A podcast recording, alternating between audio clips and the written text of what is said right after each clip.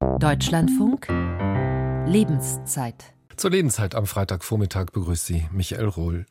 Schon alleine die Zahl lässt aufhorchen. Mehr als 20 Prozent aller Kinder in Deutschland sind von Armut bedroht. So hat es die Bertelsmann Stiftung Ende Januar in ihrer neuesten Studie beschrieben. Das sind rund 2,9 Millionen Kinder, deren Familien über weniger als 60 Prozent des mittleren Haushaltseinkommens bei uns verfügen. So jedenfalls wird Armut in Deutschland definiert. Hinzu kommen rund 1,5 Millionen junge Erwachsene zwischen 18 und 25 Jahren. Abstrakte Zahlen, die viel aussagen über die Ungleichheit in unserer Gesellschaft. Doch wir wollen heute ganz konkret darüber reden, was es heißt, als Kind oder als Jugendlicher arm zu sein was es bedeutet, ausgegrenzt zu werden, weil zum Beispiel das Geld für teure Kleidung oder ein neues Handy fehlt. Entsprechend äh, sagen, sprechen Experten von einer großen Scham, die viele Kinder und Jugendliche spüren und beschreiben auch eine deutlich schlechtere Ausgangslage für Schule und Beruf, auch weil in vielen Familien die Struktur fehlt, die Kinder und Jugendliche brauchen, vom regelmäßigen Essen bis zur Hausaufgabenbegleitung am Nachmittag. Erfahrung fürs Leben, was es heißt, als Kind arm zu sein. Das ist unser Thema heute in der Lebenszeit. Und wenn Sie selber diese Armutserfahrung als Kind oder als Jugendlicher gemacht haben und uns davon berichten wollen, oder wenn Sie privat bzw. beruflich Erfahrungen mit Kinderarmut gesammelt haben, dann rufen Sie an, gerne auch anonym die kostenfreie Telefonnummer 00800 4464 4464. Ich wiederhole sie nochmal 00800 4464 4464. Oder Sie schreiben eine Mail an lebenszeit.deutschlandfunk.de. Meine Gäste heute Morgen, Dr. Iris Seiram ist bei uns. Frau Seiram, guten Morgen erstmal. Hallo, guten Morgen aus Berlin. Journalistin, Juristin, ähm, die eine Kindheit, Frau Seiram, erlebt hat, äh, ähm, die mit Armut verbunden war. Und Sie haben Ihre Erfahrungen nun in einem Buch veröffentlicht mit dem Titel Für euch. Äh, vielleicht vorab, warum dieser Titel, der ja zunächst nichts über, über eine Kindheitsgeschichte in Armut erzählt? Ja, genau. Also ähm, für euch ist im Prinzip so eine Hommage an meine Eltern und auch eben an meine Mutter, die ähm, sich wirklich total aufgerieben hat, damit es uns gut geht und dabei wirklich äh, an ihre Grenzen gegangen ist. Also wir, ähm, ich komme aus einem, ja, wie man das glaube ich heute sagen würde, bildungsfernen Haushalt. Also sie hat keinen Berufsabschluss gehabt und auch nie äh, wirklich sozialversicherungspflichtig gearbeitet, wo man dann irgendwann auf einen Rentenanspruch zurückblicken kann, sondern ähm, wirklich, wir haben von der von der Hand im Mund gelebt und und ähm, ja, und dabei ähm, ja, es, es ist halt tatsächlich auch dann äh, ganz übel geworden. Also ich sage immer, äh, der Job in der Großraumdisco, die Klos zu putzen, war war nicht der dreckigste Job, mhm. den sie äh, gemacht hat. Und am Ende war es für mich, damit ähm, damit ich ähm, irgendwie die Möglichkeit habe ähm, in, in dieser Gesellschaft, die ja so wahnsinnig reich ist. Und das ist ja das Krasse, ne? wenn man so nebeneinander lebt und und sieht, wie es irgendwie so next door so komplett anders laufen kann, ähm, irgendwie ähm, Anschluss zu bekommen kommen mit ihren wenigen Mitteln. Und bei meinem mhm. Vater war es ja ähnlich, Gastarbeiter aus der Türkei, erste Generation,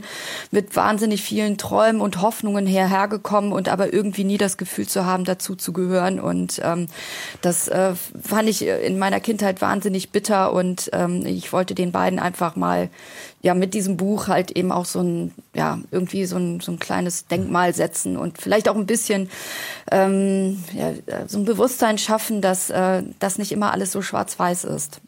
Also auch ein kleines Dankeschön für das, so habe ich es auch äh, empfunden, was, was Ihre Eltern da auch für Sie äh, gemacht, getan haben. Dr. Waltraud Lorenz ist bei uns, Diplom-Sozialpädagogin.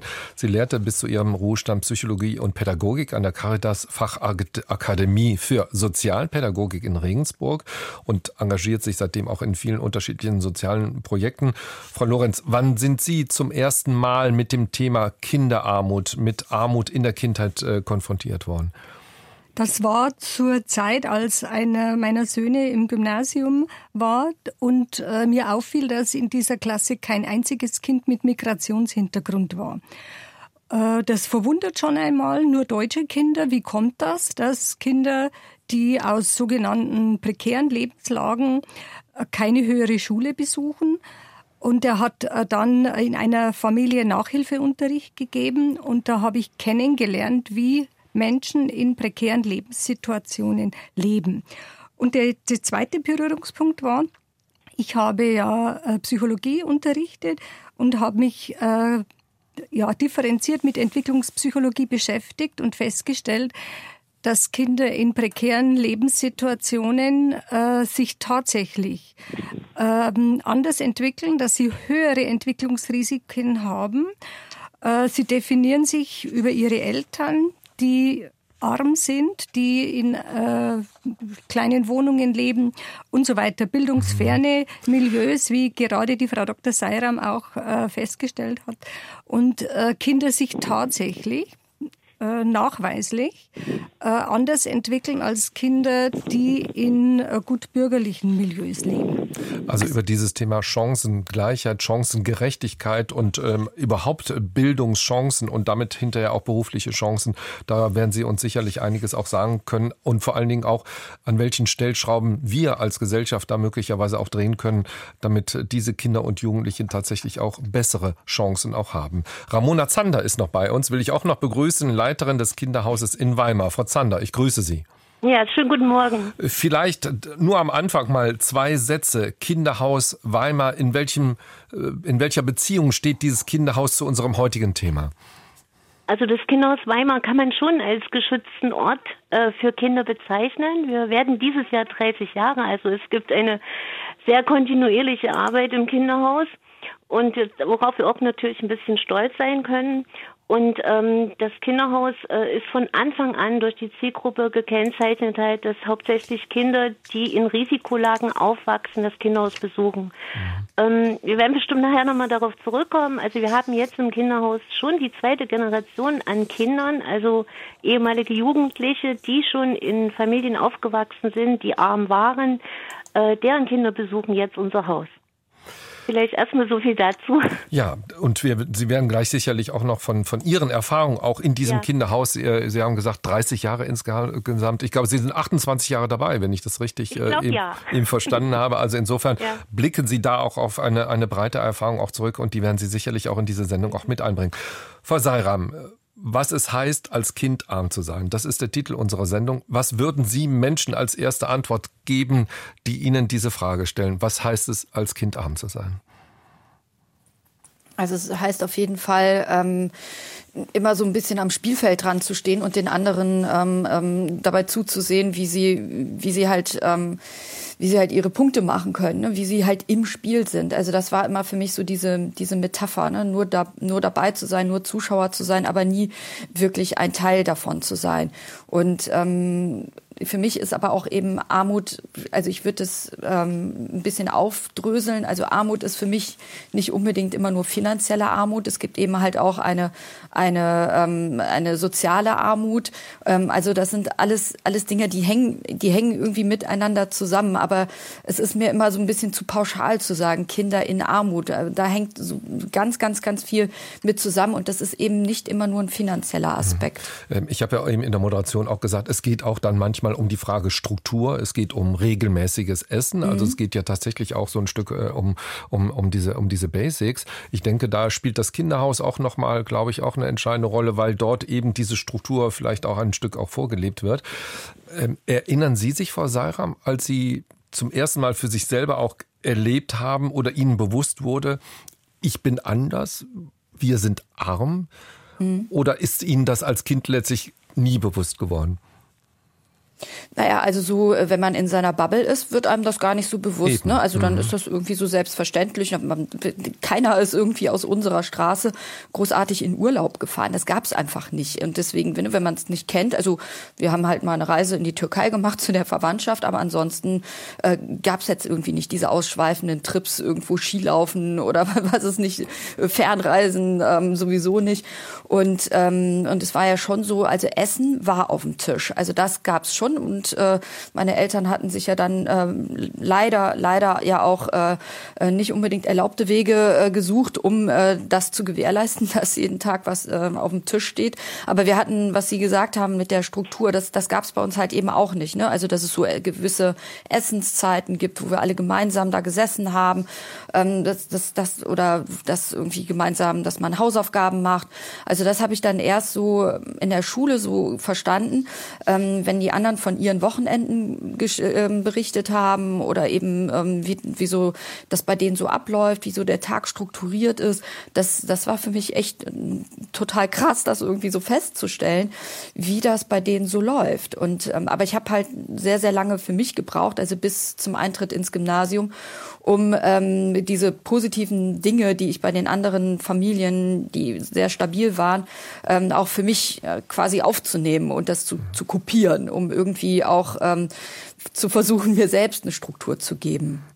Sie haben ja schon angedeutet, Ihr Vater Gastarbeiter. Im Buch erfährt man selber auch, dass er auch abhängig äh, auch war, auch drogenabhängig auch war. Mhm. Ihre, ihre Mutter, äh, die dann auch irgendwann, so habe ich das verstanden, auch damit sie als Kind, damit es den Kindern auch gut geht, die äh, nicht nur geputzt hat äh, in bestimmten Etablissements, sondern sich auch irgendwann auch selber auch prostituiert hat. Ähm, wie haben Sie Ihre Kindheit erlebt? Wie haben Sie sie wahrgenommen?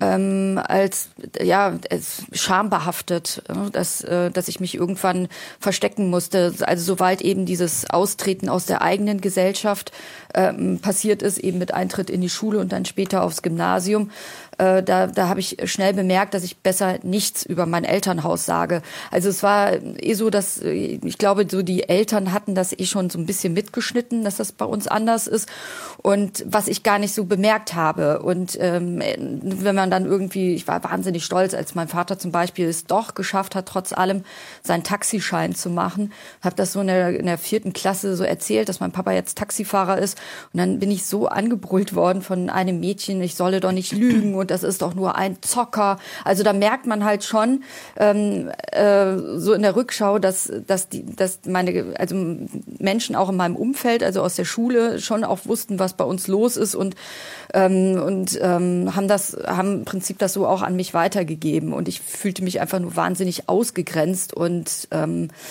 und unfair behandelt. Das äh, mhm. kann ich nicht anders sagen. Das war, war eine unschöne Erfahrung und dadurch hat sich das ja bei mir wirklich schon krankhaft so entwickelt, dass ich versucht habe, diesen Teil in mir so komplett äh, wegzudrücken und mich so anzupassen. Das ist schon fast so eine wie so eine schizophrene Figur durchs Leben gegangen bin, dass ich so zwei Persönlichkeiten hatte. Eine, die so ganz glatt äh, versucht hat, sich anzupassen, irgendwie ordentlich an einem Tisch zu sitzen, wenn ich irgendwo eingeladen war.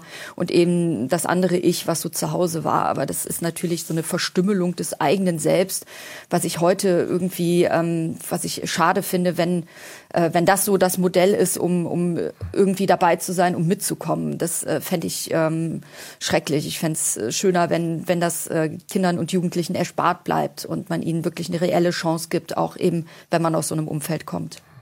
Frau Lorenz, äh, wenn ich Ihnen die Frage stelle, was heißt es, als Kind arm zu sein. Wir haben jetzt schon einiges gehört von Frau Seiram, nicht auffallen, sehr, sehr schambesetzt. Man wird verletzt, man wird ausgegrenzt, man wird, man wird gehänselt. Wie haben Sie es erlebt, auch in, in Gesprächen, auch mit Erzieherinnen und Erziehern? Zunächst einmal äh, danke ich der Frau Dr. Seiram auch für diese Bemerkung, das andere Ich, da gehe ich jetzt gleich drauf ein, dass eben ein Kind in Armut oft ein Doppelleben führen muss. Zunächst gibt's aber sehr große Entwicklungsrisiken und da kommt der Frau Zander oder der überhaupt den Kindertageseinrichtungen eine ganz große Aufgabe zu. Jedes Kind wird mit einem individuellen Temperament geboren und kommt in eine soziale Situation, also in eine Familie, erlebt dort Regelmäßigkeit, Verlässlichkeit oder eben nicht. Er lebt dort Affektregulation oder eben nicht. Er lebt dort Bindungssicherheit, Klarheit, Grenzenorientierung oder eben nicht oder nur defizitär. Aus diesem Zusammenspiel entwickelt sich die seelische Struktur jedes Menschen. Und mit dieser seelischen Struktur muss nun ein Kind seine Entwicklungsaufgaben machen. Zum Beispiel soziale Geschicklichkeit, erreichen, äh, gute Sprachgewandtheit erreichen, Freundschaften bilden, Sozialverhalten erlernen. Und wenn nun ein Kind in einer prekären Lebenssituation aufwacht, dann aufwächst, dann erlebt es eben äh, zwischen den Welten einen großen Kontrast. Und jedes Kind entwickelt sein individuelles Weltbild. Und äh, jedes Kind definiert sich über seine Eltern, also was die Eltern können, was sie leisten, so wie die Frau Dr. Seiram gerade auch äh, erwähnt hat, ihr Vater hat dann den Taxischein gemacht und sie wurde da verspottet, ausgegrenzt. Und das sehe ich als die große Schwierigkeit, diese große Lebensschwierigkeit für Kinder, die in Armut aufwachsen, dass eben diese seelische Struktur, das ist jetzt aber etwas, was man nicht pauschal bei allen Familien äh, sagen kann, die in Familienarmut leben. Es gibt sehr, sehr viele arme Haushalte, die sich ganz, ganz stark um Kinder bemühen, die alles tun, dass die Kinder gut aufwachsen. Und es gibt aber auch die Multiproblemlagen, in denen dann Komorbiditäten wie Suchterkrankungen, äh, äh, Gewalt vielleicht auch äh, vorherrschen. Ich würde das gerne, Frau Zander, auch nochmal an Sie weitergeben. Leben mhm. zwischen den Welten, vielleicht auch mit zwei unterschiedlichen Persönlichkeiten, mit denen man versucht, in diesen Welten auch irgendwie klarzukommen. Erleben Sie das auch in Ihrem Kinderhaus so bei den Kindern und Jugendlichen? Ja, also das kann ich voll unterstützen, was äh, gesagt wurde. Äh, Kinderarmut bedeutet für uns zum Beispiel auch, das ist oft verborgen hinter verschämten Aussagen unserer Kinder. Und äh, für uns bedeutet Kinderarmut zum einen natürlich auch diese materielle Armut, auch die Bildungsarmut, aber Kinderarmut ist auch bei uns zum Beispiel, wenn Kinder, ältere Kinder äh, viele, viele elterliche Pflichten übernehmen müssen und äh, zum Beispiel in einem Haushalt, wo acht, äh, sieben bis acht Kinder leben, was gar nicht mehr für unser Land so typisch ist, wo dann die große und auch die mittlere Tochter, äh, sag ich mal, die alle Kinder versorgen muss, weil die Eltern halt Minijobs oder kleine Arbeit nachgehen, um irgendwo über die Runden zu kommen. Und diese beiden Mädchen halt im Haushalt nicht ihr Kind sein dürfen oder nicht das jugendlichen Dasein erleben dürfen, weil sie halt zu sehr auch im Haushalt äh, mit den elterlichen Pflichten eingespannt sind.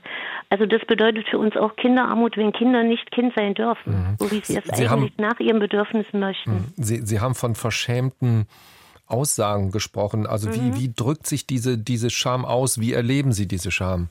Na, zum Beispiel, wenn es darum geht, wenn ein, also äh, ein Kind zum Beispiel die Hose des Großvaters anhat, ja, die ihm viel zu groß ist, dann sagt man, die, die Hose, die ist gerade in der Wäsche, seine Lieblingshose ist gerade nicht da. Oder Kinder in Sommerschuhen, äh, in, in Sommerschuhen im Winter ins Kinderhaus kommen. Das bedeutet auch, dass Kinder teilweise keine Winterschuhe haben. Die Kinder aber sagen, es sind meine schönsten Schuhe.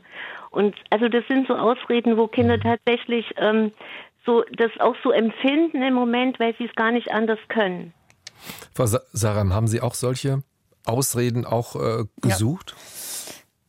Ja, total. Ich, ich finde das ähm, gerade äh, voll interessant, was Frau Zander gesagt hat, ähm, weil ich äh, kenne diese, diese, diese Blicke von den Erwachsenen, die es eigentlich gut mit mir meinen oder auch Bemerkungen, äh, weil irgendwas an mir nicht, äh, also weil irgendwas nicht passt, ne, weil das, die, die Kleidung irgendwie unpassend ist.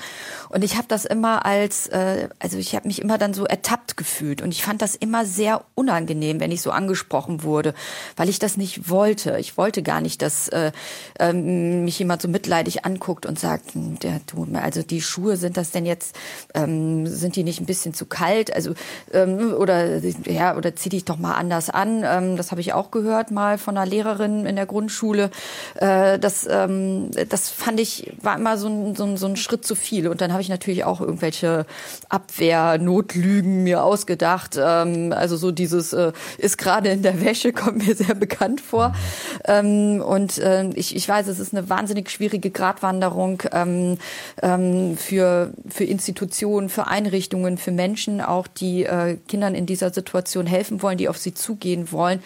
Ich muss für mich wirklich sagen, ich habe komplett dicht gemacht. Also wenn bei uns das Jugendamt ähm, bei seinen regelmäßigen Besuchen vorstellig war, habe ich das als, ähm, äh, als Gefahr wahrgenommen. Ich, ich wollte das nicht, weil ich immer Angst hatte, dass ähm, je mehr preisgegeben wird, je mehr irgendwie da diese, ähm, also Bearbeiterin vom Jugendamt erfährt, ähm, dass die mich dann irgendwann abholen und in ein Kinderheim stecken. Das war einfach immer diese große Angst, die da mitgeschwungen ist. Sie haben eben gesagt, Frau Saram, Sie, Sie sind auch gehänselt worden, natürlich von Mitschülerinnen und äh, Mitschülern und äh, Kinder können untereinander oft gnadenlos sein. Ich habe mal mir so aufgeschrieben, wie siehst du denn aus, äh, du Fettmatte, wenn dann zum Beispiel kein Strom da war, um sich die Haare zu waschen. Was, was macht das mit, mit einem Kind? Ich will jetzt gar nicht den großen Begriff und tust trotzdem Selbstwertgefühl da auch mit hineinbringen. Was macht das mit dem eigenen Wertempfinden? ja, man macht sich so klein, dass man fast gar nicht mehr existiert. Also es ist, äh, ähm, ne, man, man duckt sich noch mehr, um, um nicht gesehen und nicht wahrgenommen zu werden. Und ähm, ich nehme es wirklich überhaupt niemanden übel, weil ich sehe es ja selber auch bei meinen Kindern, ähm, wie schnell irgendwie äh, man sich über etwas lustig macht, was vielleicht gar nicht so gemeint ist. Und ähm, mit Sicherheit auch nicht, ne, dass das irgendwie alles ähm, böse, gemeine Kinder waren. Mit Sicherheit nicht. Ich glaube, vieles kommt irgendwie auch über die Eltern, was die so, was die so hören und ähm, und teilweise sind es vielleicht auch äh, keine Kommentare, die irgendwie mit großer, also wo man sich große Gedanken macht, wie das beim anderen ankommt. Das ist, glaube ich, bei Kindern einfach nicht so. Ähm, aber es ist, macht trotzdem, es erschüttert einen doch innerlich sehr und man äh, macht sich dann noch kleiner. Man möchte ja am liebsten dann unsichtbar werden und äh, ja, und es gibt eben diese äh, zwei Wege, die ich so selber auch so beobachte. Ähm, man wird entweder mega aggressiv und lehnt die Gesellschaft eben komplett ab, rastet aus, oder man wählt den Weg, den ich gewählt habe und verstümmelt sich so dermaßen, dass man sich selber irgendwann nicht mehr erkennt, weil man sich so angepasst hat. Ähm, nun haben wir noch eine Minute, Frau Seiram. Stichwort, ich habe es mal auch aufgeschrieben, weil zum Kindsein gehören Freundschaften, gehören Einladungen zum Geburtstag auch dazu, auch dass man andere Kinder einlädt. Möglich oder im Prinzip nicht möglich? Ähm, also ich bin auch eingeladen worden. Also das, mhm. das hat es auch gegeben und ähm, ich, ich weiß jetzt natürlich nicht, was war vorher, die Henne oder das Ei. Also ob äh, ab, ab dem Moment, ab dem ich mich so äh, sehr gut angepasst habe und versucht habe, mich ähm, nicht also nicht mehr aufzufallen, ob ich dann eingeladen wurde oder ob ich schon vorher, das weiß kann ich, kriege ich gar nicht mehr so auseinander. Aber ähm, je mehr ich mich angepasst habe, desto besser konnte ich mich auch integrieren. Aber mhm. ich habe auch irgendwann mal zum Glück auf dem Gymnasium, da habe ich äh, äh, zum Glück andere Erfahrungen gemacht, als die, die Frau Lorenz vorhin äh, beschrieben hat. Ähm, wir hatten auf dem Gymnasium ähm, doch auch ein paar Kinder, Kinder aus anderen Haushalten. Und da habe ich mich dann irgendwann wahnsinnig wohl gefühlt. Erfahrung fürs Leben, was es heißt, als Kind arm zu sein. Unser Thema bis halb zwölf in der Lebenszeit 00800 4464 4464, falls Sie kostenfrei anrufen wollen oder Sie schreiben eine Mail an lebenszeit.deutschlandfunk.de. Erfahrung fürs Leben, was es heißt, als Kind arm zu sein, unser Thema in der Lebenszeit bis halb zwölf. Und uns hat Nils Salewski geschrieben und er sagt, äh, jahrelang gab es kein Urlaub, kein Spielzeug, Reisen, Kino, Satelliten-TV oder Kabelfernsehen und wenig Neues wie Kleidung oder auch mal äh, teureres Essen. Und er beschreibt das so, dass äh, sein Vater nicht arbeiten konnte. Die Mutter musste mit einem Job versuchen, alle über Wasser zu halten. Und es gab oft den Spruch zu hören, jede Mark müsse man dreimal rumdrehen. Wir reden über Kinderarmut heute, jenseits der Statistiken, jenseits der Zahlen, was es für Kinder bedeutet, arm zu sein, in Armut auch groß zu werden. Und Sie können gerne anrufen uns Ihre Erfahrungen schildern oder wenn Sie vielleicht im beruflichen, privaten Umfeld Kinderarmut erleben, sehr konkret, hautnah erleben, 00800 4464 4464, noch einmal die Telefonnummer, gerne auch anonym anrufen, 00800 4464 4464 oder Sie schreiben eine Mail, wie Herr Salewski es gerade getan hat, und zwar unter lebenszeit.deutschlandfunk www.ftf.de. Tun Sie es gerne mit Ihrer Telefonnummer, dann haben wir auch, wenn Sie mögen, die Chance, Sie zurückzurufen. Noch einmal meine Gäste heute Morgen hier in dieser Runde. Dr. Iris Seiram. Sie ist äh, Korrespondentin im AD Hauptstadtstudio. Sie ist Juristin und sie hat eine Kindheit in Armut erlebt, die sie nun in einem Buch ich sag mal, Frau Saram auch verarbeitet hat, auch ein Stück verarbeitet hat und nun auch veröffentlicht hat mit dem Titel Für euch. Dr. Waltraud Lorenz ist bei uns, Diplom-Sozialpädagogin, die bis zu ihrem Ruhestand Psychologie und Pädagogik an der Caritas Fachakademie für Sozialpädagogik in Regensburg gelehrt hat. Und Ramona Zander, sie ist Leiterin des Kinderhauses in Weimar. Jetzt habe ich mir, Frau Zander, ähm, notiert, aufgeschrieben, das, was Frau Seiram eben gesagt hat, ähm, dass es nachvollziehbar ist, dass Kinder, die solche Erfahrungen, auch solche Armutserfahrungen auch machen, aggressiv werden oder möglicherweise die andere Seite, die andere Möglichkeit, sich selber verstümmeln. So hat sie es äh, gesagt. Eine Erfahrung, die Sie im Kinderhaus auch erleben? Ähm, würde ich, würde ich erstmal grundsätzlich bejahen. Ähm, natürlich, sage ich mal, sind, sind das andere Dinge, die wir im Kinderhaus als Aufgaben haben, weil genau das zu bewirken, dass die Kinder ähm, so sind, wie sie sein, also wie sie sind einfach. Also wir nehmen jedes Kind an, so wie es ist. Jedes Kind kann zu uns kommen, nicht nur arme Kinder. Aber es ist in der Regel so, dass, so wie ich es eingangs schon gesagt habe, schon wir äh, für eine bestimmte Zielgruppe im Kinderhaus da sind, so, weil äh, das so eine Oase für die äh, sozial Schwachen beziehungsweise für die Kinder, die in Risikolagen aufwachsen, äh, sich einfach ähm, ja etabliert hat in unserer Stadt.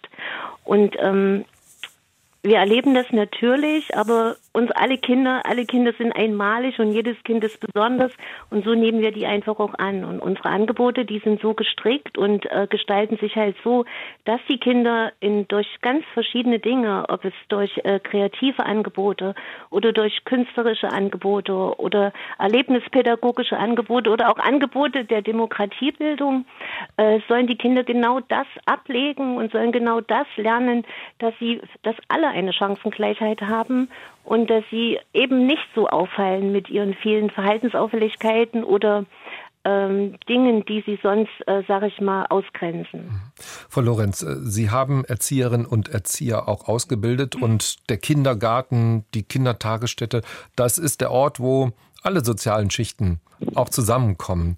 Ähm, sind Erzieherinnen und Erzieher sensibel, auch entsprechend auch ausgebildet, um, um zu spüren, wenn etwas mit einem Kind auch in Richtung Armut, Kinderarmut nicht stimmt, wenn es nicht in Ordnung ist? Ja, davon gehe ich schon aus, dass äh, die Erzieherinnen und Erzieher dahingehend ausgebildet werden, denn ähm, die äußeren Merkmale sind ja äußerlich zu erkennen, aber in jeder Gruppe gibt es Kinder mit weniger Wissbegierden, weniger Fragen, weniger sprachlicher Ausdrucksfähigkeit, weniger Wortschatz, wenig kreativem Spielverhalten, auch wenig Freude zur Schule zu gehen. Das fällt auf. Und es Gibt es einen Zusammenhang dann mit Armut, wenn ja, Sie sagen, weniger Freude zur Schule zu gehen zum ja, Beispiel? Diese, mhm. den, auf diesen Zusammenhang wollte ich jetzt gerade eingehen. Das sind die äh, relevanten inneren Merkmale, die Kinder haben, die äh, irgendwann mal feststellen, es gibt zwei Welten. Die eine Welt ist meine, da geht es tagtäglich um das Thema Geld und Sparsamkeit. Und die andere Welt ist, da geht es um ganz anderes. Da geht es um Offenheit, Freiheit, Chancengerechtigkeit. Und da kann jetzt ein Kind nur entweder resilient werden, da gehe ich nachher gleich darauf ein, wie ein Kind auch stark wird, diese Situation zu bewältigen, oder es zieht sich sozial zurück. Äh, an einen anderen Weg äh, gibt es nicht. Und äh, beim sozialen Rückzug ist es eben so, dass jede Ausgrenzung, die ein Kind erlebt, jede, das hat die Hirnforschung festgestellt, dass äh, zugefügter körperlicher Schmerz auf die gleiche Art und Weise vom Gehirn verarbeitet wird wie soziale Ausgrenzung oder erlebte Demütigung. Das hat zur Folge, dass beides in irgendeiner Form mit Aggression beantwortet wird. Das ist festgestellt worden von vom Herrn Bauer, äh, deutscher Hirnforscher. In seinem Buch Schmerzgrenze kann man das nachlesen. Aggression es, gegen andere und auch gegen sich selber, und so auch ich, gegen sich mh, selber. Okay. Ja. Mh. Und ähm, Aggressivität gegen sich selber heißt eben auch, dass ich mich lahmlege, dass ich äh, nicht mehr handlungsfähig werde. Auch das ist eine Form von Aggressivität. Also keine offene Aggressivität, sondern eine verdeckte Aggressivität gegen sich selbst, die auch zu Depressionen führen kann. Ich glaube, Frau Seiram, wenn ich mich da recht erinnere in Ihrem Buch, äh, diese, diese, diese Stelle, gelähmt zu sein und ähm, sich mhm. gelähmt zu fühlen. Ich glaube, das war auch im Zusammenhang, als Ihre Mutter da mal für zwei Jahre im Gefängnis war. Ich weiß es nicht mehr ganz genau. Also, mhm. aber dieses Gefühl selber kennen Sie schon sehr, sehr konkret auch, ne? Ja, absolut, absolut. Ähm, ich kann es nicht in so gute äh, Worte fassen äh, äh, wie Frau Dr. Lorenz, aber ähm, ja, doch, äh, da kann ich mich durchaus wiederfinden. Mhm. Nun hat Frau Lorenz ja auch gesagt, da ist äh, oft bei Kindern, die Armut erleben, auch weniger Freude zur Schule zu gehen. Ich hatte bei Ihnen den Eindruck, das ist so ein Ort, wo, wo sie auch ein Stück, bei all dem, was da so an Hänseleien und so war, aber auch ein Stück ein Ort, wo sie, wo sie aufgetaut und aufgelebt sind. Ne? Ist das so? Absolut. Also ich habe das irgendwann, war das so mein Club Tropicana. Also andere fahren in Urlaub, ich gehe in die Schule. Weil, ähm, wie gesagt, es hatte sich irgendwann mal ja so ergeben, dass man schon gesehen hat, ähm, ne, dann gibt es dann noch ein migrantisches Kind in der Klasse oder dann ähm, weiß man, bei dem einen oder anderen läuft es auch nicht so rund und irgendwann findet man sich. Ne? Man sieht irgendwann so ganz tief in den Augen des anderen auch so, wir, wir, wir teilen irgendwie was gemeinsam, ohne es immer auszusprechen, ne? ohne sich irgendwie dann so äh, ähm, zu offenbaren, sondern man tut sich dann einfach zusammen und, und ähm, versucht gemeinsam äh, da äh, den Alltag zu bewältigen. Und deswegen, also die Schule war für mich ähm, ein wahnsinnig toller Ort, äh, weil ich da auch eigentlich ähm, auch mal ein Erfolgserlebnis hatte, weil äh, mir schon, ähm, also das ist eben dieses wirklich wahnsinnig große Glück, was viele halt nicht haben. Also es gab schon äh, doch ein Interesse bei meinem Vater zumindest, ähm, mit mir dann äh, auch ein bisschen Mathe zu machen nach der Schule. Der war ja immer da, ähm, musste ja nicht arbeiten oder konnte nicht arbeiten. Und ähm, also hatte ich schon auch so das Gefühl, ähm, also schon zumindest von zu Hause aus, äh, du bist nicht blöd, du kannst auch beruflich alles machen, was du willst, wenn du dich anstrengst. Also das habe ich schon mitgegeben bekommen. Und das ähm, habe ich in der Schule auch versucht einzulösen. Und deswegen, ich habe mich in der Schule wahnsinnig wohl gefühlt. Aber das, was ich raushöre, weil wir, wir reden, Frau Saram, ja oft über fehlende Bildungschancen, auch äh, darüber, mhm. wie schwer es Kinder auch haben, dann teilweise auch aus bildungsfernen Familien, Schrägstrich auch aus armen Familien. Ähm, das, was ich bei Ihnen raushöre, erstens, Ihre Eltern haben Ihnen alles zugetraut und äh, sie haben ihnen auch diesen, diesen Weg auch, äh, auch geebnet und da, wo es ging, auch, äh, auch unterstützt. Meinen Sie, das ist so, das sind so entscheidende Skills, die, die letztlich die, auch die Frage beantworten, ob es ein Kind vielleicht auch schafft, in der Schule ein Stück weiter zu kommen, vielleicht auch als die eigenen Eltern? Ähm, also ich glaube, es ist schon wahnsinnig wichtig, was, äh, was trauen die eigenen Eltern einem zu. Ne? Wenn die auch denken, so, ach komm, lass es, lass es doch mal lieber sein dann, dann glaube ich, wird es schwer, dieses, ähm, dieses Selbstbewusstsein zu entwickeln. Aber es war bei uns natürlich auch so, dass äh, meine Eltern sehr häufig halt eben doch auch mit sich selbst beschäftigt waren und jetzt nicht die ganze Zeit sich überlegen konnten, wie, wie können sie mir diesen Weg ebnen. Und in der Schule wird einem dieser Weg leider auch nicht geebnet. Deswegen diese, ähm, ne, also in, in diesen kleinen Bereichen, wo es noch irgendwie ähm, stemmbar ist, mir ein bisschen Mathe beizubringen, das ging noch, aber das, das kippte dann schon im, im weiteren Verlauf Verlauf, äh, wenn es dann komplizierter wird, wo dann ähm, doch auch äh, die MitschülerInnen ähm, Nachhilfeunterricht bekommen, äh, besonders gefördert werden. Ähm, wenn das dann eben wegfällt, dann, dann, dann schlägt diese Chancenungerechtigkeit halt wahnsinnig durch. Dann reicht es nicht aus, dass die Eltern ein ähm, sagen, ach, du kannst das alles, du schaffst das alles. Ne? Dann, das reicht dann einfach nicht mehr. Ähm, und da fängt es dann eben an zu kippen. Frau Kern aus Bayern ist am Telefon. Frau Kern, ich grüße Sie. Guten ja, Morgen. grüß Gott. Grüß Schön, Gott. dass Sie mich aufrufen, obwohl ich mir erst überlegt habe, ob ich mir die Diskussion erst überhaupt anhöre. Und zwar aus folgendem Grund. Ich bin oder war selbst betroffen. Ich muss sagen, ich bin über 70. Und ich muss feststellen, dass ich erst jetzt aufgrund dieser seit Jahren laufenden Diskussionen über Kinderarmut äh, mir bewusst war, dass ich in diesem Sinne eigentlich arm war. Aber nicht, weil meine Eltern eigentlich arm waren, sondern weil sie das Geld halt für andere Dinge einsetzen wollten. Aber das ist ein eigenes Kapitel. Mein Punkt ist praktische Erfahrungen. Ich hatte das Glück oder Pech, in einem der reichsten Viertel Münchens aufzuwachsen wachsen, und mit der Creme de la Creme äh, der bayerischen High Society in die Schule zu gehen. Was das bedeutet, wenn Sie selber aus, wie heißt es so unschön, bildungsfernen Schichten stammen, auch übrigens ein extrem diskriminierender Begriff, kann ich Ihnen erzählen. Ich konnte nicht mit ins Skilager fahren. Ich habe, obwohl ich das beinahe beste Abitur des Jahrgangs hatte, nicht an der Abiturfahrt teilnehmen und so weiter. Noch was anderes. Wir mussten immer in Deutsch dass Sie, dass Sie das heute auch noch berührt, ne? Wenn Sie ja, das komischerweise erzählen. erst hm. jetzt, wissen Sie. Ja, ich, das ist, was mich, hm. was, was mich wundert, dass hm. erst jetzt es seit einem kurzen losgeht, dass mir diese Erinnerungen wehtun und damals offensichtlich nichts ausgemacht haben. Ich kann mich zwar noch erinnern, als dann es ging das Gerücht, dass meine Mitschülerinnen sammeln wollten für meine Abiturfahrt und dass ich mir damals gedacht habe, was soll denn der Unfug? Und wenn ihr dann am Strand von irgendwo an der Adria euch ein Eis kauft, woher soll ich dann das Geld fürs Eis nehmen? Auch dieses, was, was ich mit bis heute merke, dass man überhaupt nicht dran denkt, dass es Leute gibt, die kein Geld haben. Das habe ich mir sofort gedacht, als im Rahmen der Corona-Maßnahmen dieser Unterricht über technische Medien angesagt war. Ich habe mir sofort gedacht, ja, gehen denn die alle davon aus, dass die Kinder diese Apparate zu Hause haben? Man wird sensibilisiert. Noch was anderes zum Thema Bildungsferne. Im Deutschunterricht äh, wurden so komische Exen geschrieben, wo dann mehrere Themen zur Auswahl waren. Und da ging es unter anderem auch auf irgendwelche Inszenierungen in Münchner Theatern. Und ich kann mich genau erinnern, dass ich furchtbar Angst hatte, dass kein Thema zur Auswahl war, weil ich dann hätte sagen müssen, dass ich noch nie im Theater war. Verstehen Sie? Mhm. Ja. Und jetzt kommt der Clou. Wir machen jedes Jahr vom Abiturjahrgang Klassentreffen. Und da wurde ich nach glaube 20 oder 30 Jahren bei einem der ersten Treffen von einer Mitschülerin empfangen mit folgendem Satz, als sie mich sah. Also die Dame ist äh, promovierte Ärztin mit gut gehender Arzneipraxis. Äh, sagte sie, ja, wenn ich nicht jahrelang neben dir gesessen wäre in der Schule, hätte ich kein Abitur.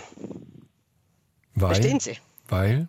Ja, weil die immer von mir abgeschrieben hat, offensichtlich. Ah, okay. Mhm. Und das nächste, die nächste sagte Stimmt, Sie waren ja die beste Schülerin. Ja, ja. vor ein paar Jahren sagte die nächste zu mir, eine, die mich offensichtlich auch gemobbt hat, was mir nicht ganz klar war. Da haben wir Klassentreffen in der Nähe in meiner alten Wohnung gemacht, in einem Wirtshaus. Und dann sagt die nach einiger Zeit zu mir, ja, wenn ihr so nah an der Schule gewohnt habt, wieso wurden wir von dir nie eingeladen? Verstehen Sie? Das ist die, diese, da sind wir wieder beim Stichwort Scham, dass man sich nicht getraut hat, sich geschämt hat, dann seine Freundin, seine Freundin dann nach Hause einzuladen. So verstehe ich und das. Auch, ne? Ja, und auch Mhm. ich sehe so diese Gemeinheit, Mhm. dieses Mobben, das bis über Jahrzehnte hinweg geht. Wir haben, wir haben ja, Frau Kern, die Sendung genannt Erfahrung fürs Leben. Und das, was man bei Ihnen sehr, sehr deutlich spürt, was für eine Erfahrung fürs Leben das ist und wie sehr Sie das auch, ähm, auch heute noch berührt und, und wie Sie heute, Sie haben gesagt, teilweise spüren Sie heute ja auch erst Ihr, Ihr Verletztsein. Vielleicht darf ich das mal jetzt auch so in, in die Runde auch mit, mit hineingeben. Frau, Frau Seiram ist vielleicht da auch die Ansprechpartnerin, heute auch erwachsen. Frau Seiram, kennen Sie das, dieses Verletztsein, das heute vielleicht noch ein Stück stärker ist oder überhaupt erst vorhanden ist mit Blick auf die, auf die eigene Kindheit? Ähm, Bei mir ist es tatsächlich genau umgekehrt. Also ich habe äh, wirklich meinen mein Frieden gemacht und ähm, gucke mit echt nicht mit Groll zurück, auch nicht auf äh, Hänseleien. Ich hatte es ja eben schon angedeutet, dass ich ähm, das durchaus sehr differenziert sehe. Also ich muss aber auch sagen, ich bin im Gymnasium, im Abitur nicht mehr gehänselt worden. Ähm, das also nicht ich direkt persönlich, ne, sondern ich habe schon wahrgenommen, wie über Ausländer gesprochen wird oder wie überhaupt äh, über Menschen aus dem Transferleistungsbezug gesprochen wird. Und klar habe ich mich damit auch immer angesprochen gefühlt, aber ich so direkt wurde nicht mehr gehänselt. Und, ähm, und ich, ich habe eher so eine Art ähm, ähm, ja, jetzt nicht so eine scheißegal-Einstellung, das, das nicht, sondern ich habe eher, ich bin jetzt eher so ein bisschen stolz und, ähm, und, und, und sehe eher die positiven Dinge, die ich mitbekommen habe, die vielleicht eben aber meine Freundinnen oder Freunde nicht so mitbekommen haben. Also bei mir hat sich das wirklich um 180 Grad gedreht. Frau Kern, ich, ja gerne, Frau Kern. Ich kann mich genau erinnern, dass wir, als wir in der 12. Gymnasialklasse äh, Berufsberatung hatten, mir klar war, dass ich den Beruf, den ich gern angestrebt hätte, nicht anstreben kann, weil ich schnellstmöglich nach dem Abitur Geld verdienen muss und deshalb nur in Anführungszeichen das mickrige Studium des Volksschullehrers mir leisten konnte, um, weil ich wusste, ich brauche so schnell wie möglich Geld.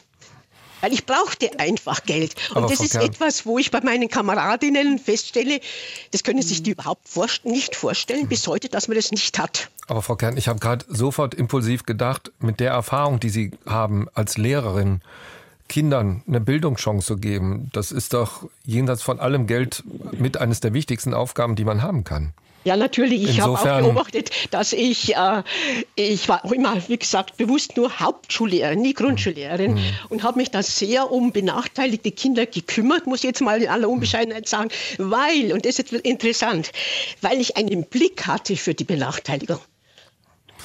Darf ich Offensichtlich. Gerne, Entsch- Frau Kern. Ich danke Ja. Ihnen herzlich, dass, dass Sie den Mut hatten, anzurufen, uns das zu erzählen. Und das war wirklich sehr, sehr äh, berührend. Und äh, Sie wissen, wir alle wissen, dass der Wert eines Menschen nichts mit Geld zu tun hat, mit Leistung auch nichts zu tun hat. Und äh, dass daraus zum Beispiel in Ihrem Fall auch wirklich äh, sich der Kreis dort schließt, wo Sie dann mit Ihren Erfahrungen auch anderen geholfen haben. Ich danke Ihnen herzlich für Ihren Anruf. Bitte sehr. Alles Gute. Ich glaube, wer hatte, wer hatte sich äh, gemeldet? Äh, Frau Lorenz, Sie waren es, ne? Ja, ähm, da sieht man, wie lange Ausgrenzung wirkt und welch großer Schmerz Ausgrenzung ist. Und äh, die Frau Seiram hat berichtet, sie, hat, sie hätte das überwunden, weil durch ihren Beruf, durch ihr Studium hat sie es geschafft, auch Anerkennung, Wertschätzung sich selbst gegenüber, aber auch von anderen Menschen äh, zu bekommen. Und da stellt sich eben immer die Frage, wie, was sollen wir tun, wie können wir Kindern in prekären Lebenssituationen helfen? Und da gehe ich jetzt auch kurz auf die Frau Seiram ein. Sie hat so wesentliche Skills schon genannt. Also ihre Eltern haben nicht resigniert, wenn Kinder in Haushalten aufwachsen. Das wird die Frau Zander sicher bestätigen, deren Eltern resigniert haben. Da sind die Entwicklungsrisiken noch mal bedeutend höher. Und ein Kind braucht eben auch außerhalb des Elternhauses mindestens eine Person, die an das Kind glaubt. Da haben die Erzieherinnen, Absolut. so wie die Frau Zander, eine ganz, großen, ganz große Schlüsselfunktion.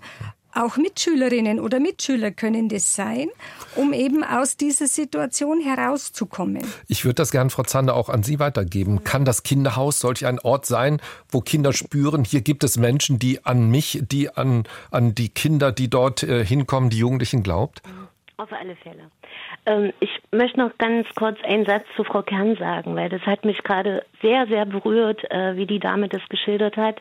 Weil auch wenn das schon so lange her ist, wie sie das beschreibt, sind das ganz aktuelle Themen, die wir hier im Kinderhaus jeden Tag haben. So und alle Angebote, die wir im Kinderhaus schaffen, all das, was sie benannt hat, Theaterbesuche, Hausaufgabenhilfe, das sind alles auch Dinge, die wir hier im Kinderhaus äh, mit den Kindern gemeinsam machen, damit die Kinder genau nicht solche Erlebnisse haben, wie Frau Kern hatte. Und äh, diese Fahrten, diese Erlebnis, diese Ferienfahrten teilzunehmen, äh, auch ein ganz großes Thema. Jedes Kind und egal ob arm oder reich, hat ein Kind auf, äh, hat ein Recht auf Erholung. Und ähm, auch das ist so ein ganz wichtiges Thema bei uns, dass die Kinder, dass wir natürlich mit denen auch in die Ferien fahren und dass wir da ganz viel versuchen und auch Unterstützer haben, äh, die es ermöglichen, dass wir mit den Kindern entweder an den äh, Wannsee nach Berlin oder auch im letzten Jahr mal eine Fahrt an die Ostsee machen können. Also das hat mich äh, gerade mega berührt und äh, ich glaube, wir sind mit unserer Arbeit, auch wenn das so lange her ist bei Frau Kern, äh, sind wir da immer noch äh, an diesem richtigen Ansatz, genau diese Dinge anzugehen, damit Kinder alle eine Chancengleichheit haben. Frau Saram, ich weiß, dass Sie nur bis 11 Uhr und dann haben wir die Zeit auch schon ziemlich ausgedehnt ähm, Zeit haben. ähm, deswegen auch nochmal die Frage an Sie. Sie haben es geschafft, aus dieser Armut heraus nicht nur das Abitur zu machen. Und ich erinnere mich auch da an eine Szene, wo es eigentlich um Realschule ging. Ähm, und sie aber mhm. dann auch mit, mit all der Energie, die sie auch haben und mit äh, einem bestimmten Blick in Richtung ihrer Mutter deutlich gemacht haben, so, ich will aufs Gymnasium, nämlich gegenüberliegend da von meinem Zuhause, Abitur gemacht haben. Sie haben Jura studiert. Sie haben promoviert, eine journalistische Ausbildung auch, auch gemacht. Haben Sie für sich eine, eine Idee, was, was, was die Gründe dafür sind, dass, dass Ihnen das gelungen ist, wo man jetzt sagt, okay, vielleicht können andere auch von diesen Erfahrungen auch ein Stück äh, äh profitieren? Mhm. Also für mich war wirklich der Schlüssel, ähm, als ich äh, im Prinzip meine finanziellen Belange so etwas selber in die Hand nehmen konnte oder wie ich damals zumindest gedacht habe, dass ich es könnte. Ähm, ich habe ja, also man, man, hat ja dann diesen, diesen Sozialhilfesatz oder Hartz-IV-Satz oder jetzt Bürgergeldsatz und ich bin dann ähm, nebenbei, neben der Schule noch arbeiten gegangen. Ich bin wirklich richtig viel arbeiten gegangen und habe mir so im Prinzip den, den Zugang zu dieser anderen Welt erkauft. Mit Kleidung, mit Hobbys, äh, mit auch eben Reisen und Trips äh, irgendwo hin. Ähm, die absolute Erschütterung damals war für mich, dass ich das aber nicht durfte, weil man, wenn man im Transferleistungsbezug ist, dann ähm, Darf man gibt es einfach. Grenzen beim, mhm. beim Zuverdienst. Ja. Genau. Und, ähm, und das ist für mich so der Schlüssel, ähm, wo, wo, man, wo man ran muss. Ähm, ich finde, mit dem Bürgergeld gibt es jetzt schon, gibt es schon durchaus Erleichterungen, aber sie sind für mich immer noch zu kompliziert. Und was ich auch ähm, höre aus dem Freundes- und Bekanntenkreis, immer noch nicht praktikabel, dass sich Kinder, die in der Sozialhilfe leben, ähm, dass die sich trauen zu arbeiten, zu jobben. Und zwar offiziell, offiziell nicht schwarz. Ähm, also da finde ich, liegt, liegt wahnsinnig viel Gestaltung und, ähm, und man könnte jetzt hoffen, dass das mit der Kindergrund Kindergrundsicherung vielleicht äh, angegangen wird, weil es ist ja auch so, dass eine Kindergelderhöhung bei, bei Kindern wie mir nicht angekommen wäre, weil ähm, das ja auch verrechnet wird mit dem, mit dem Transferleistungssatz. Ne? Also da, da ist, äh, finde ich, ist, es war, wäre, wäre sehr, sehr viel zu machen, wenn man das schaffen würde, wenn man Kindern, die aus solchen Schichten kommen, zeigen könnte, ihr habt eine Chance, ihr könnt es schaffen, wenn ihr euch anstrengt, dann, dann könnt ihr mitmachen. Das ähm, war für mich, glaube ich, ähm, die zentrale Lehre aus, aus dem Lebensweg, wie ich ihn gemacht habe. Mhm. Ähm, nun haben Sie angedeutet, Ihre Eltern, die Sie auch da unterstützt haben, auch, und das haben Sie auch in dem Buch auch, ich habe es eben schon mal angedeutet, auch sehr liebevoll auch zum, zum, zum Ausdruck gebracht. Trotzdem muss ja irgendwie eine, eine, eine innere Motivation gewesen sein, zu sagen, ey, ich, ich will das schaffen. Haben Sie dafür mhm. eine, eine Erklärung? Gibt ja, das war, mh das war leider das Negativbeispiel meiner Eltern. Also wenn man ähm, in so einem Haushalt aufwächst und immer Angst haben muss, dass äh, wenn es wieder klingelt, es entweder der Gerichtsvollzieher ist oder die Polizei mit einem Durchsuchungsbefehl oder noch schlimmer Haftbefehl, äh, dann, dann das, das will man einfach nicht. Ne? Ich habe ich hab, äh, noch bis, ähm, bis in meinen 20. Lebensjahr Angst gehabt, wenn es an der Tür geklingelt hat. Und ähm, natürlich auch die, die, die ganzen Folgen, die ein Drogenkonsum mit sich bringen. Wir haben ja, war, das war ja alles äh, gerade in der Zeit, als auch HIV und AIDS irgendwie aufkam. Und das war auch natürlich auch bei uns in der Familie, ähm, wenn, wenn dann der ein oder andere einfach weggestorben ist von, von jetzt auf gleich oder einfach nicht mehr, wenn man im Gesicht gesehen hat, was das alles mit einem gemacht hat. Das sind natürlich Erfahrungen gewesen. Ich, ich wollte das für mich einfach nicht. Frau Seiram, ich danke Ihnen ganz, ganz herzlich, dass Sie uns von dieser Erfahrung auch, äh, auch erzählt haben. Dass Bildung auch, so habe ich Sie gerade verstanden, auch war eine Chance, um aus dieser Lebenssituation auch, auch ein Stück herauszukommen. Für, für euch heißt Ihr Buch, mit dem Sie versucht haben, diese Kindheit in Armut auch für sich zu verarbeiten und anderen aber auch ein Beispiel zu geben, wie man es vielleicht schaffen kann. 00800 4464 4464, die kostenfreie Telefonnummer, falls Sie anrufen wollen. Deutschlandfunk Lebenszeit Letzte halbe Stunde der Sendung Lebenszeit im Deutschlandfunk. Erfahrung fürs Leben, was es heißt, als Kind arm zu sein, unser Thema. Und äh, hier noch einmal die kostenfreie Telefonnummer, falls Sie anrufen wollen, auch gerne anonym 00800 4464 4464 00800 4464 4464 oder Sie schreiben eine Mail und zwar an lebenszeit.deutschlandfunk.de. Meine Gäste heute Morgen weiter mit dabei ist Dr. Waltraud äh, Lorenz, Diplom-Sozialpädagogin, die gelehrt hat Psychologie und Pädagogik an der Caritas Fachakademie für Sozialpädagogik in Regensburg und Ramona Zander, die Leiterin des Kinderhauses in Weimar, die jetzt ihren Telefonhörer weitergegeben hat und zwar an Nicole Ekarius. Frau Ekarius, guten Morgen. Hallo. Ich weiß, Sie sind äh, Mutter von drei Kindern, die, genau, ja. die heute auch das Kinderhaus auch äh, besuchen in Weimar. Und Sie haben selber als Kind auch das Kinderhaus in, in genau, Weimar ja. äh, besucht. Wie, wie erleben Sie als Mutter, wie haben Sie als Kind dieses, dieses Kinderhaus erlebt? Was war und was ist das für ein Ort für Sie? Also es ist auf jeden Fall ein wirklich schöner Ort, also ähm, äh, wo man ja Freunde, äh, Freunde viel, also viele hatte, hatte und ähm, ja, äh, einfach auch aufgefangen wird. Ähm, ja, also es war wirklich eine schöne Zeit im Kinderhaus. Mhm. Und viele, viele Jahre war ich auch dort. Wie, wie haben Sie für sich als Kind das erlebt? Äh, wie, wie war es für Sie, dass Ihre Eltern nicht so viel Geld hatten, dass Sie, wie man das äh, sagt, dass Sie, dass Sie arm waren? Wie haben Sie es erlebt als Kind?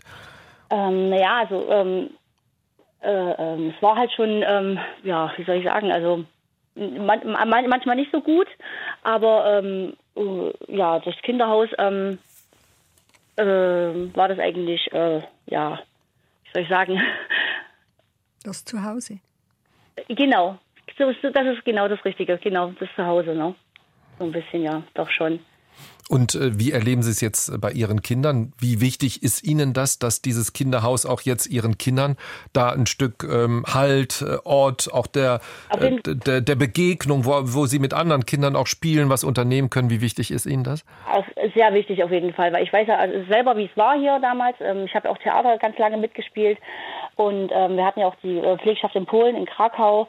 Ähm, das, äh, also das ist mir schon sehr wichtig. Und äh, der Fabienne ja, gefällt es auch total hier. Und mein Damien, der Große, der kommt jetzt auch immer mal her. Der war schon als, also als kleiner Junge schon hier, aber da nur zwei, drei Mal. Und jetzt kommt er halt auch öfters her. Und ähm, die ganz Kleine, ja, die freut sich auch total, also wenn es dann soweit ist, dass sie dann ähm, bald kommen kann. Die kann jetzt noch nicht regelmäßig kommen, aber sie kommt auch immer mal, wenn wir die Fabienne abholen oder so, dann ist sie auch da und dann ist sie äh, voll begeistert. Also mhm. wirklich hin und weg. Also das Kinderhaus in Weimar, ein Ort, wo Sie sich als äh, damals als Kind und heute als äh, Mutter mit Blick auf Ihre eigenen Kinder immer noch wohlfühlen. Ich danke ja, Ihnen ganz herzlich, dass Sie äh, uns das erzählt haben. Ja. Und äh, Sie, jetzt können Sie gerne den Telefonhörer natürlich wieder weitergeben ja. an äh, Frau Zander. Ihnen alles Gute. Dankeschön. Ihnen auch. Tschüss. Tschüss. Ähm, vielleicht, äh, Frau Lorenz, äh, passt ganz gut jetzt auch nochmal eine, eine äh, Mail, die wir auch bekommen haben, wo ähm, eine Hörerin äh, uns geschrieben hat, äh, die Erkenntnis, äh, arm, dass wir arm waren, zeigte sich daran, dass ich trotz Vollzeitjob als alleinerziehende Mutter von zwei Kindern nicht mehr in der Lage war, unseren Kühlschrank zu befüllen. Und sie schreibt, wie sie in dieser Zeit darauf geachtet hat, meinen Kindern nicht das Gefühl zu vermitteln, dass wir tatsächlich arm sind und arm waren. Ähm, ist das auch ein Versuch von Eltern, diese, diese Armut von Kindern fernzuhalten? Also es ist ein sehr konstruktiver Versuch, das Leben zu bewältigen. Und diese äh, Erfahrung brauchen Kinder ganz dringend. Äh, für Kinder ist es sehr angstauslösend, wenn sie Eltern oder Einelternfamilien erleben, die das Leben nicht schaffen. Ja, weil ein Kind lebt seine eigene Identität zunächst über die elterliche Identität.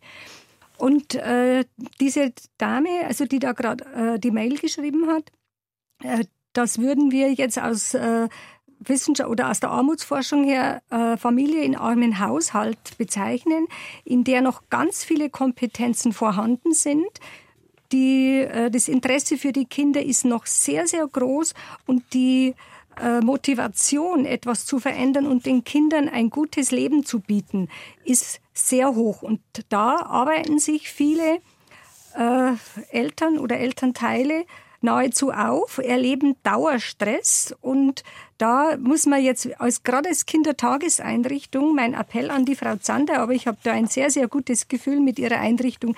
Ich darf nachher noch ganz ein kurzes Feedback geben aus äh, der Sicht der Pädagogik, Frau Zander, äh, in der Armuts, was die Armutsforschung sagt hierzu.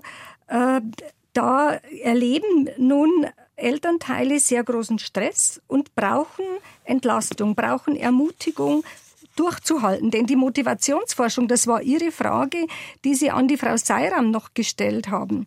Was braucht denn, wie schafft denn das jetzt ein Kind? Und da gebe ich jetzt auch an diese Dame das weiter. Drei Komponenten sind aus der Motivationsforschung her entscheidend. Erstens, ich kann. Also das Kind braucht ganz viel Kompetenzen so wie die Frau Zander, die äh, in der Kindertageseinrichtung, da gibt's viele Kreativangebote und so weiter. Also Vermitteln von Kompetenzen, gleich welcher Art, lebenspraktische Kompetenzen, schulische, wie auch immer. Das Zweite, ich will. Dazu gehört Ermutigung. So wie die Frau Seiram auch äh, gesagt hat, du kannst alles machen, haben ihr die Eltern das zugetraut. Dazu gehört Ermutigung, trau dich, mach weiter, gib nicht auf. Plus, und jetzt kommt das Wichtige, ich helfe dir. Also wenn es ihnen gelingt, trotz ihrer vielen Arbeit zu signalisieren, ich helfe euch. Dann haben sie ganz, ganz viel geschafft, dass ihre Kinder äh, Selbstwert bekommen und dass ihre Kinder stark werden, auch diese Situation zu überwinden. Und jetzt kommt das Dritte, und das, auf das müssen wir ganz großen Blick werfen. Das Dritte in der Motivationsforschung neben ich kann, ich will, lautet ich darf. Das hört sich jetzt ganz komisch an, weil eigentlich wäre ja äh, anzudenken, ja, wir dürfen ja, aber das stimmt nicht. Ich darf bedeutet, in der Entwicklung darf kein Hindernis, es darf kein Hindernis im Weg stehen. Und da sucht ja auch die Frau Zander, so habe ich das rausgeholt, wo gibt's denn Hindernisse auf dem Weg, dass das Kind seine Lebenswünsche, seine Träume nicht erfüllen kann. Das kann finanzieller Art sein, das kann im Selbstwert liegen, das kann in der Parentifizierung liegen, wenn Kinder Verantwortung für ihre Eltern übernehmen oder Aufgaben der Eltern. Das hat die Frau Zander am Anfang mhm. geschildert. Also äh, ein letztes Wort noch an diese Dame, wenn es ihnen gelingt, zu vermitteln, den Kindern möglichst viel zu erlernen, lebenspraktisches äh, zu ermutigen und suchen, wo sind Hindernisse für die Kinder und äh, den Kindern vermitteln, gemeinsam schaffen wir das und ich helfe euch. Ich bin eure Mama und ich helfe euch. Dann gelingt es. Hm. Frau Zander, ich gebe das direkt ja. mal weiter. Dieses Ermutigen von Seiten der Eltern und ähm, die, die, die Botschaft zu vermitteln, hör mal, ihr dürft, ihr dürft lernen, ihr dürft euch weiterentwickeln. Ist das eher der Regelfall oder ist das bei Eltern eher auch aufgrund der eigenen Lebensgeschichte vielleicht auch die Ausnahme? Also vielleicht ganz kurz nochmal am Rande. Wir sind keine Kindertagesstätte in dem klassischen ja. Sinne, sondern wir sind eine offene Kinder- und Jugendeinrichtung in der Stadt Weimar. Also Kinder kommen zu uns ab dem Alter von sechs Jahren bis äh, 18 Jahre ungefähr. Manche sind noch ein bisschen älter, weil sie sich ja so sehr wohlfühlen und ihre ganze Kindheit verbracht haben. Nur noch so als Ergänzung, dass wir nicht die Danke. klassische Kindertagesstätte sind. So. Ähm, ja, ich hatte anfangs ja gesagt, wir haben die zweite Generation an Kindern im Haus und für uns ist das so was so ein ganz, ganz wichtiger Aspekt, so weil wenn ich mal so vor 25 Jahren zurückblicken darf, da war ich schon dabei im Kinderhaus, da war es tatsächlich so, dass die Gleichgültigkeit der äh, damaligen Eltern wesentlich größer war ihren Kindern gegenüber und das ist oftmals, ich will nicht sagen, man kann das nicht pauschalisieren, aber wir das sehr häufig erlebt haben, dass es den Eltern tatsächlich egal war, wie die Kinder sich entwickelt haben, was die Kinder in der Freizeit machen, ob die Kinder in die Schule gehen, etc. So heute, wenn man jetzt 2023 äh, schaut, kann ich schon sagen, dass die jungen Eltern, die ihre Kinder jetzt zu uns bringen, die teilweise Jugendliche bei uns waren, ich glaube, aus der Zeit des Kinderhauses viel mitgenommen haben. Nämlich das eine, zum Beispiel, dass man hierher gehen kann, weil die Eltern es aus den persönlichen Kompetenzen äh, einfach nicht schaffen, bei den Hausaufgaben zu helfen oder es auch nicht schaffen, mit den Kindern zu basteln und mit den Kindern auch oftmals nicht schaffen, gemeinsam Abendbrot zu essen. Aber dieser Weg und dieses Bewusstsein, dass die jungen Eltern sagen, geht in das Kinderhaus, ähm, dort gibt es Angebote, das ersetzt nicht mich als Mutter, aber es ist ein Angebot, was euch hilft oder was uns als Familie hilft, dich, sag ich mal, in deiner Entwicklung mega unterstützen kann. Und ähm, da hat sich doch einiges getan, würde ich sagen. Ich möchte unseren nächsten Hörer gerne noch mit hineinnehmen in diese Runde und das ist Herr Kreti aus äh, Frankfurt äh, am Main. Herr Kreti, guten Morgen erstmal Ihnen. Ja, schönen guten Morgen. Ähm, ja, mein Name ist Ferenc Kreti. Ich bin ähm, Abkömmling ähm, eines ungarischen Vaters, der 56 ähm, geflohen ist. Bin selber 1968 geboren. Meine Mutter, Frankfurterin, hat als Kind ähm, die Trümmerlandschaft und äh, die Endphase des Krieges erlebt. Das ist sozusagen der soziale Hintergrund. Ähm, und ich rufe an äh, tatsächlich, weil dieses dieses Phänomen von was ist eigentlich Armut äh, etwas ist, was ich gemerkt habe ähm, über die Jahre, ähm, was sich bei mir erst so heraus, immer, also die Beschäftigung ähm, äh, immer, immer mehr sich ausdifferenziert und auch so Fragestellungen kommen, weil tatsächlich denke ich, dass ähm, wir, ich, ich habe noch zwei Brüder, wir sind sozusagen zu dritt gewesen und dann gab es noch zwei Kinder aus einer Ehe davor im Hintergrund, also was man so doch heute kinderreich nennen würde, in den 60er Jahren, ähm, Mitte, Ende der 60er Jahre aufwachsend, ähm, dass wir so zwischen, in, dieser, in, in so einer Zwischen, ähm, äh, waren zwischen Armut und äh, Kratzen am, am Rand äh, der unteren Mittelschicht, was man so mhm. früher äh, gesagt hat. Und ähm, wir waren sicher nicht, wir haben es nie für arm gehalten, aber vieles, was jetzt auch in Ihrer Sendung beschrieben wurde, wo noch prekärere Situationen als bei uns geherrscht haben, ähm, haben wir auch mitbekommen und als Kinder einerseits äh, ausgeglichen, ohne uns bewusst zu sein, dass wir das tun, also in so Ausgleichsstrategien zu gehen und aber auch Scham empfunden. Und da hatte jedes Kind eine eigene von uns dreien auch eine, eine andere Strategie. Und ich glaube, darauf will ich hinaus, dass es eben auch, das ist etwas sehr, eine sehr individuelle Komponente in dem, in der Bewältigung von, ja, von Armsein gibt und der Zeitgeist eine große Rolle eben spielt. Und es waren die 60er Jahre und ich glaube, die waren für, ich sage mal so, für Armut oder äh, ärmer sein einfacher als heute und vielleicht auch einfacher als in der Zeit davor. Also und, die, und das Zweite, was ich gerne sagen möchte, ist, dass die Rolle der Mutter eine sehr, sehr äh, entscheidende war. Ähm, neben dem Aspekt irgendwie, ja, okay, wo, wo kommen jetzt die beiden Elternteile her und was ist deren individuelle Geschichte und Haltung? Aber bei uns hat ganz sicher die Mutter ähm,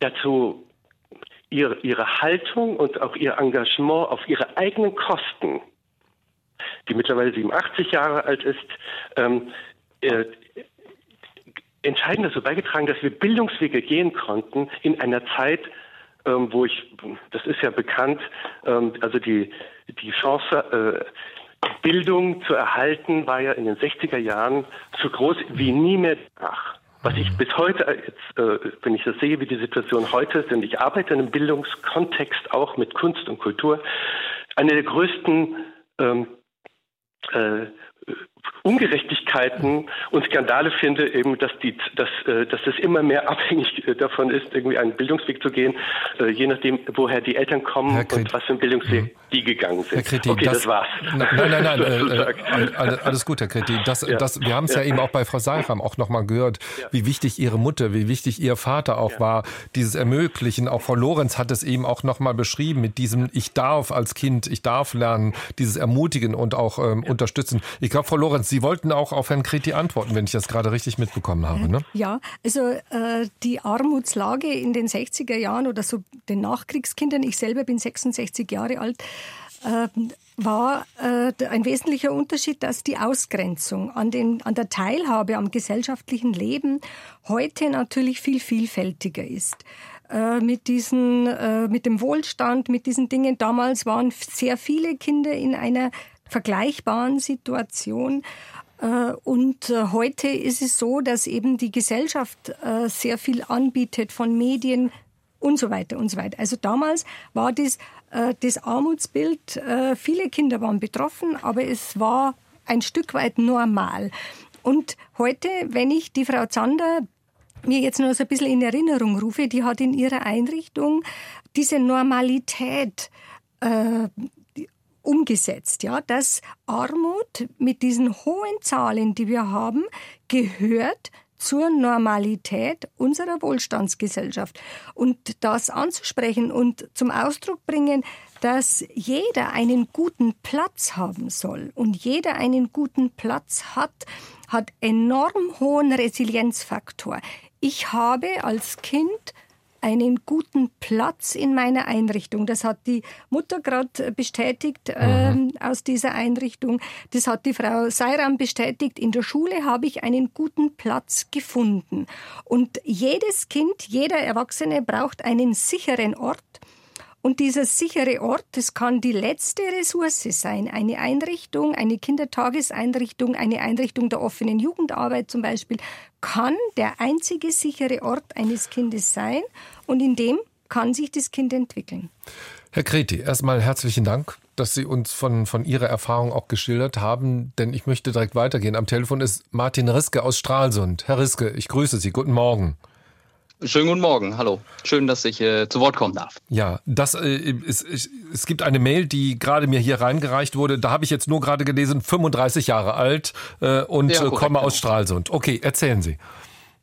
Ja, also meine Erfahrung war es, ähm, ich glaube, nach heutigen Standards würde man das äh, Armut nennen. Ich bin äh, mit zwei kleineren Geschwistern und einer, ja, ich sag mal, größtenteils alleinerziehenden Mutter die über weite Strecken halt äh, arbeitslos war, äh, auch aufgewachsen in der äh, ländlichen Region in Mecklenburg-Vorpommern, also noch in der DDR geboren damals, 87. Und äh, habe dann äh, alles das, was die Hörer jetzt vor mir auch schon äh, erlebt haben, auch genauso erlebt in der Kindheit, dass man sich bestimmte Sachen nicht leisten kann, dass man bestimmte äh, an bestimmten Schulprojekten nicht teilnehmen kann. Äh, Theaterbesuche waren, waren äh, da, daran war gar nicht zu denken. Also äh, wie man immer so sagt, jeder Euro oder Mark damals noch äh, musste halt ähm, zweimal umgedreht werden. Und äh, diese Selbstwirksamkeitserfahrung, die man gar nicht macht, wenn man aus, aus ja, solchen bildungsfernen Schichten ähm, äh, kommt, habe ich erst später im Berufsleben gelernt. Ich habe dann irgendwann mal mit einem eher schlechten Hauptschulabschluss abgeschlossen und, und äh, habe dann notgedrungenerweise, weil das hier eine Region, halt eine Tourismusregion ist, äh, Koch gelernt und äh, teilweise gearbeitet, wurde dann noch damals in der Wehrpflicht eingezogen. Und erst mit dieser Erfahrung Bundeswehr äh, ist mir auch klar geworden, so ein bisschen, weil man da mal andere Leute kennengelernt hat, die es halt besser haben, dass es äh, dass ich tatsächlich aus einer eher ärmeren Schicht komme und habe dann über die Zeit, habe dann äh, meinen Bildungsweg wei weitergemacht, habe dann einen Meister gemacht, damit dann äh, im Endeffekt st studiert und gar nicht schlecht studiert, habe dann äh, Chemie studiert in der Uni Jena.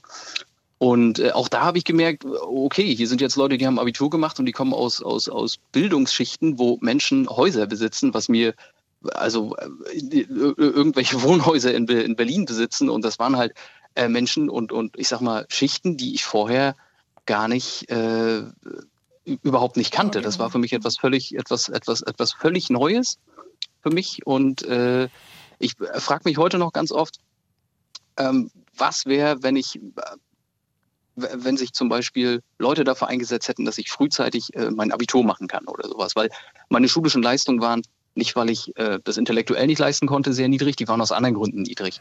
Und das ärgert mich bis heute manchmal, dass ich in, in dieser Zeit hätte mehr erreichen können und mehr hätte schaffen können. Ja.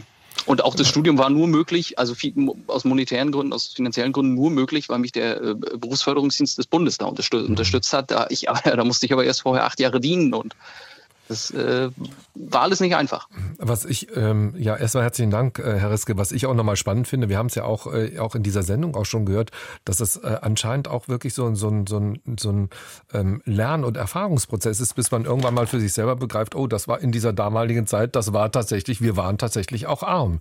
Man hat das da auch ein Stück für, für normal auch gehalten, so wie man auch äh, gelebt hat. Frau Zander, ist das so ein Erkenntnisprozess auch im, im Kinderhaus bei Ihnen? Dass Kinder irgendwann begreifen, unter welchen Umständen sie leben und vielleicht dann auch versuchen, auch da rauszukommen, also etwas über Bildung auch einen, einen Weg für sich zu finden? Natürlich, die, also die Kinder wissen ja, in welchen Familien sie wohnen und das haben wir ja in der Sendung jetzt auch oft genug gehört. So ein Kind erlebt das sehr frühzeitig natürlich auch in ihrer Fam seiner Familie und erkennt das auch so. Ähm, wir versuchen das hier im Kinderhaus zum Teil auch mit der Hausaufgabenbetreuung, den Angebot für Hausaufgabenbetreuung, aber wir versuchen zum Beispiel die Kinder von früh an sehr stark zu machen in ihrer Persönlichkeit. Bildung ist das eine. Äh, das andere ist natürlich, dass sie ähm, ein gutes Selbstbewusstsein haben und mit Stärke auch durchs Leben gehen, nämlich mit den Kompetenzen, äh, die die Kinder besitzen. Und zum einen ist es vielleicht äh, das Theaterspielen, das künstlerische Ausdrücken, zum anderen ist es vielleicht die Sprache oder das kreative Basteln es gibt ja ganz verschiedene ähm, Möglichkeiten so. Und in diesen besonderen Stärken versuchen wir die Kinder stark zu machen. Und ein besonderes Beispiel aus dem Kinderhaus würde ich gerne nennen, ist das Kindercafé. Äh, das hat jetzt nicht, dass man da regelmäßig Tee oder Kuchen isst. Das ist so eine Begleiterscheinung davon. Der Sinn des Kindercafés ist dabei, dass Kinder rechtzeitig lernen, ähm, Demokratie, äh, an Demokratie teilzunehmen. Dass wir gemeinsam im Kindercafé über Probleme reden auch wenn es Kindern nicht gut geht. Auch das Thema Mobbing ist ein Thema in unserer Gesellschaft. Auch zentrale Themen, der Ukraine-Krieg ist ein großes Thema, was Kinder beschäftigt. Also solche Themen werden in Kindercafé aufgegriffen und es gibt einen Kinderhausrat, der von den Kindern auch gewählt wird. Zwei, also zwei Delegierte, zwei Kinder bis zwölf Jahre, dann zwei delegierte Kinder ab zwölf Jahre ähm, die auch Entscheidungen für Kinder treffen oder die Forderungen von Kindern an unser Team geben. Also das bedeutet, dass Kinder ganz frühzeitig lernen, am gesellschaftlichen Leben teilzunehmen und dass es auch Spaß machen kann, äh, wenn man zum Beispiel Erfolge dabei hat. Die Kinder haben sich vor vielen Jahren gewünscht, dass das Kinderhaus Samstag äh, geöffnet ist. So, das ist ein langer Prozess gewesen, ehe wir das durchsetzen konnten. Aber das ist ähm, ganz wichtig gewesen. Und wir haben diesen Wunsch der Kinder natürlich ernst genommen, arbeiten auf Augenhöhe. Das ist ein erstes Grundprinzip unserer Arbeit. Und wir haben es irgendwann geschafft, ähm, diese Samstagöffnungszeiten für Kinder durchzusetzen. So. Also was ich ja. damit sagen will, ist, äh, Kinder frühzeitig stark machen, Kinder frühzeitig an die Hand nehmen, die bei den Stärken ansetzen, die sie besitzen und ausbauen. Ich glaube, das ist der richtige Weg, ähm, dass Kinder auch in unserer heutigen Gesellschaft teilhaben können. Ähm, Frau Lorenz, wir kommen fast schon zum Ende der Sendung. Ähm, aus Ihrer Sicht nochmal, ist das in der Breite auch angekommen, auch in den Kindertagesstätten, dass diese Stärkung auch von Kindern, dass sie im Mittelpunkt steht und sind Kapazitäten dafür da?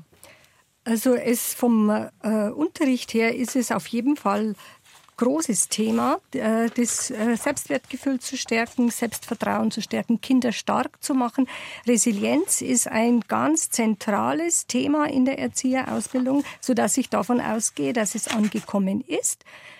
Die, der zwischenmenschliche Aspekt, äh, die Menschen anzunehmen. Kinder brauchen einen Lebensraum, in dem sie nicht bewertet werden, in dem sie so sein können, wie sie sind und nur in diesem Raum können Kinder sich entwickeln. Und dieser Raum, der der stellt eine Herausforderung dar für Kindertageseinrichtungen, für Kinderhäuser, für Schulen, weil natürlich entsprechendes Personal auch vorhanden sein muss, diese äh, Problemlagen zu sehen und Kindern persönlich, ein ganz persönliches Lebenskonzept zu ermöglichen. Frau Lorenz, das nehmen wir als Schlusswort. Ich danke Ihnen. Dr. Waltraud Lorenz, Diplom-Sozialpädagogin, war bei uns in der Sendung mit dabei. Ramona Zander, Leiterin des Kinderhauses Weimar und äh, noch Iris Seiram, die zumindest zu Beginn der Sendung bis 11 Uhr uns von ihrer Kindheit in Armut auch geschildert hat. Das Thema Erfahrung fürs Leben, was es heißt, als Kind arm zu sein. Das war die Lebenszeit am Freitagvormittag. Ich danke Ihnen für viele Mails und Anrufe, die wir erhalten haben. Am Mikrofon verabschiedet sich Michael Röhl.